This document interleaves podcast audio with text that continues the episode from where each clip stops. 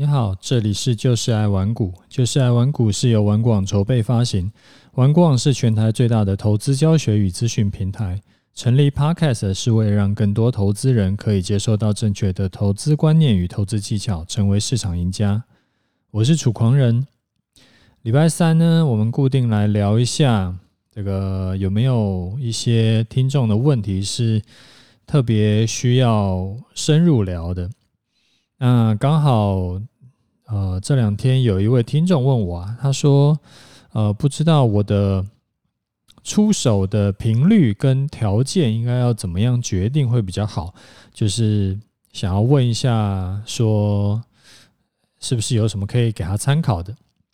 其实这个问题啊，我会分成两个面向来讨论，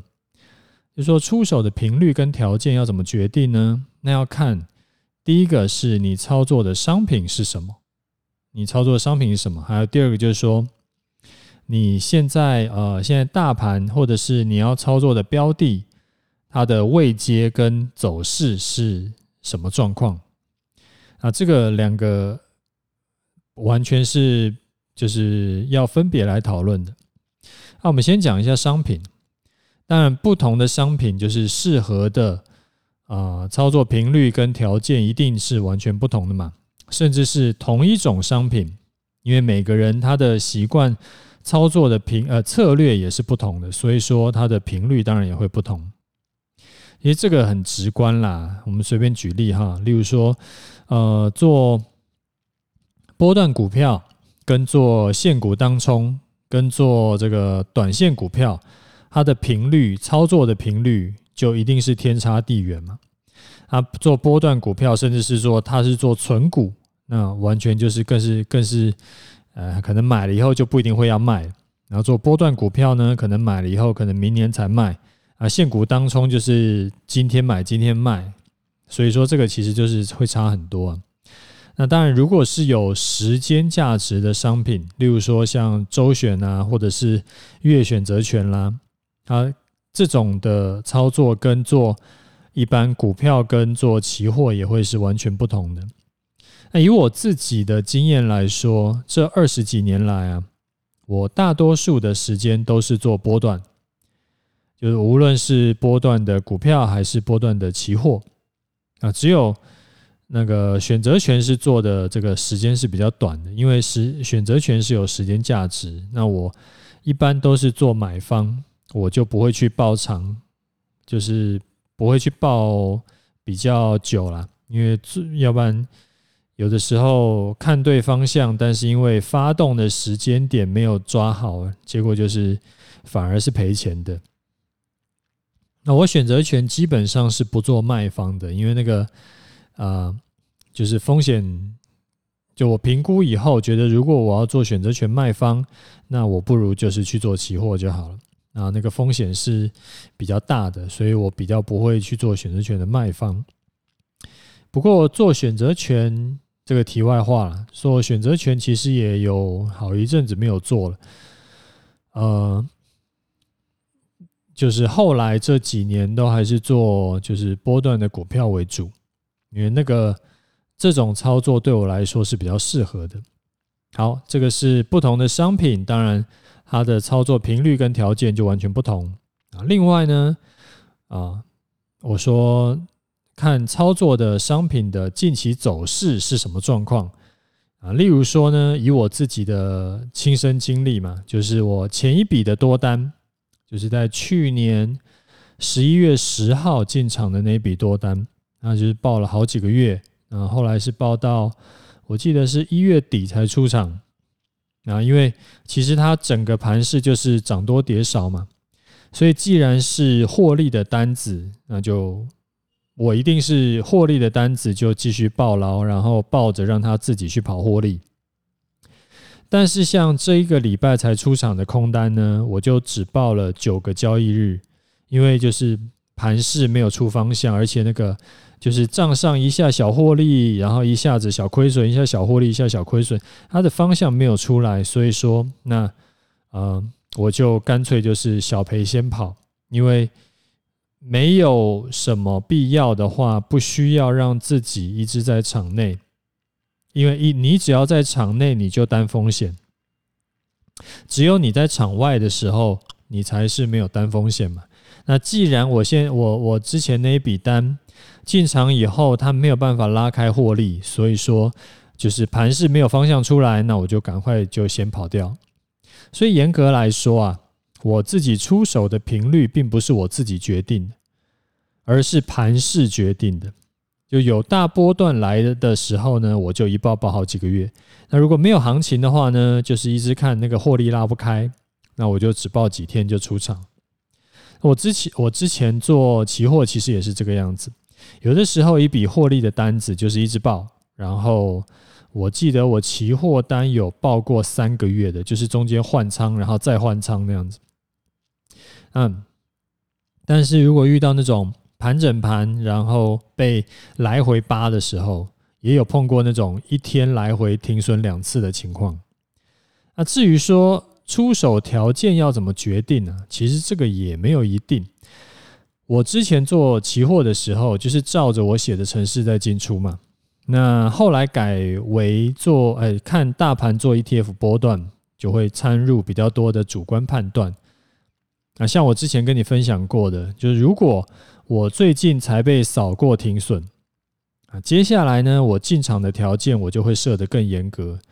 啊，这样子做的原因是说，我避免自己会那种一直进场，然后哎，又又被扫停损，一直进场又被扫停损，啊，变成说来来回回，它也许就在这个小波段，哎，就是不是小波段，哎，就是小小的空间里，可能上下三百点，嗯，然后可是盘了可能两个月、三个月，然后结果我就在这个三百点里面，我就一直吃停损，一直吃停损，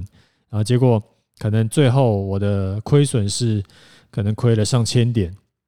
那这样子的话，就是不是符合我的这个操作的一些习惯，所以说我会宁愿就是进场一次被扫停损以后，我接下来下一次要不要进场，我就会更谨慎，我进场的条件就会设得更严格，我宁可放过这一段。我不要说，就是它真的涨上去我没赚，或者是跌下去我没有赚到，但是我不要说去啊一直被就是来来回回打耳光那样。那这个是如果最近才被扫停损的状况。那可是如果说，诶，像是波段，我已经赚了一段以后，它现在遇到一个修正，那我这时候就会比较放宽进场条件，就是加码单。例如说啊，我上一笔单，上一笔多单嘛，是在十一月十号一三零七零的时候进场，这个是有直接是在节目里面就跟大家讲的。然后进场以后嘞，诶，很快的盘势就涨到一万四千多点，然后结果就遇到修正啊，修正到接近一万四的时候，其实我那个时候就有在节目里跟大家讲，大概是十二月十二月多少号？我那时候就有在节目里讲，我记得还讲了不止一集，就跟大家讲说，哎，你现在刚好遇到修正呢，所以月线上一趴左右，你就可以进场买多。然后后来也就运气不错，也就顺利的，嗯，一一万四千多点以后，后来又涨了两千多点那样子。所以啊，这个东西就是。你问的说我的操作频率跟我的操作的条件，其实我只能给你一些大原则、一些经验分享，但是我没有办法跟你说，哎，你就是这样做就对了。就是这个东西，你还是要自己去测试，然后找出适合你的方法。好，那我们来回答一个啊，所以说这个是今天想要跟大家深入来聊一下的这个一些经验谈，就是。操作的频率跟操作的条件，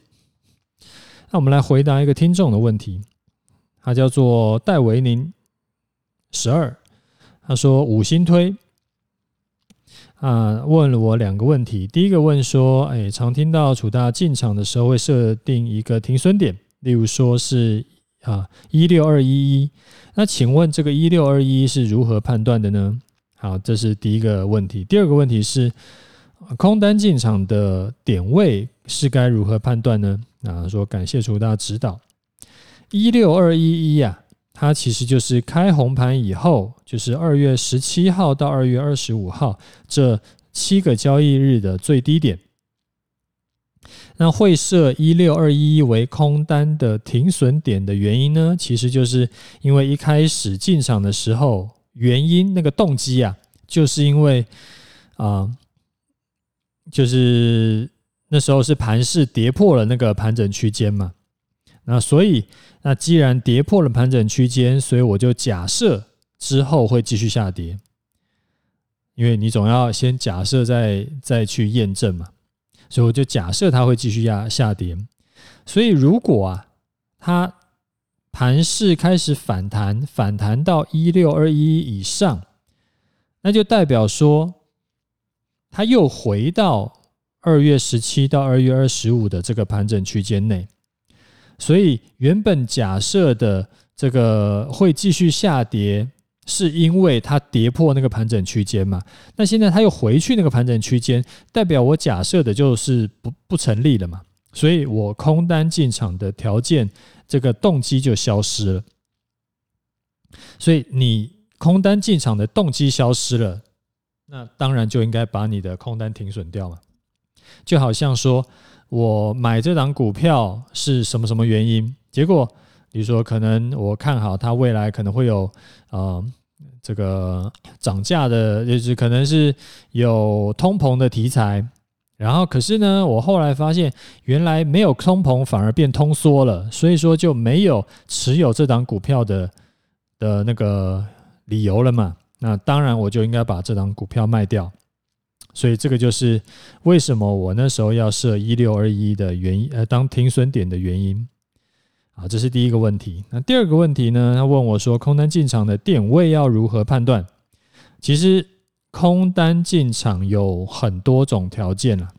那例如说，我自己比较常用的一些，我这边大概跟你讲啊，就是像整理以后，哎，就是它在盘整区，然后结果哎，突然的哪一天就跌破那个盘整区间，就好像这一笔的那个这一次的空单，其实就是用这个这个原因。啊，或者呢，它是跌破了，就是啊头部的颈线，啊，或者是它反弹，哎，就是跌破以后反弹颈线不过，然后又再往下跌，然后或者是啊，它下跌以后呢，反弹反弹到接近下弯的月线或者是季线等等等等，那我也会去做空。所以，空单做空跟做多啊，做空我自己的经验是，我比较不会去追空，追空其实风险比较高，就它已经跌了一阵子了，然后这时候我去追空，那很有可能我马上被嘎到。我比较喜欢的是下跌以后反弹，然后遇到压力，这个时候我去做空，因为这样子有几个好处嘛，第一个就是我的。成本会比较好，因为它就一定是反弹以后我才去空，那所以说它我空的点会比较高。然后第二个当然就是说，呃，我有一个很明确的进场点，而不是说，例如说它反弹到接近下弯的月线下可能一趴，然后这时候我进场，我就有一个很清楚的，就是那个那个那个价位进场。而不是说，哎，下跌以后，它我应该跌一百点的时候进场，还是跌两百点的时候进场，还是跌三百点的时候进场？我只能凭感觉。所以，我如果是反弹以后接近一个压力的时候，我进场，我进场的会更没有模棱两可的那个可能这样子。那这样子。就我时常在跟你讲嘛，就是你的进场条件、你的出场条件能够越精确，一定是越好的。就是你之之后的这个操作会比较稳定啊，这个也是时常在跟你一直一直跟你啰嗦的事情。好，这个是回答这位戴维宁听众的一个问题。那盘势呢？盘势其实最近的盘，这两天的盘势没什么好讲的啦。就是我目前呢还在继续观望，我还没有进场，但是呃是偏多思考的，就是偏多去想往多方来看啦。而不是说觉得说之后会跌成什么样子啊。这个其实跟昨天的看法没有什么不同，即使今天跌了接近一百点，但是我的看法没有什么不同啊，所以呢，我就不另外再讲了。那有兴趣的，你可以去听昨天的节目。好啦，那我们今天节目就先讲到这里。有问题要问的话，你可以留言，我尽可能的会详细回答你的问题。OK，拜拜。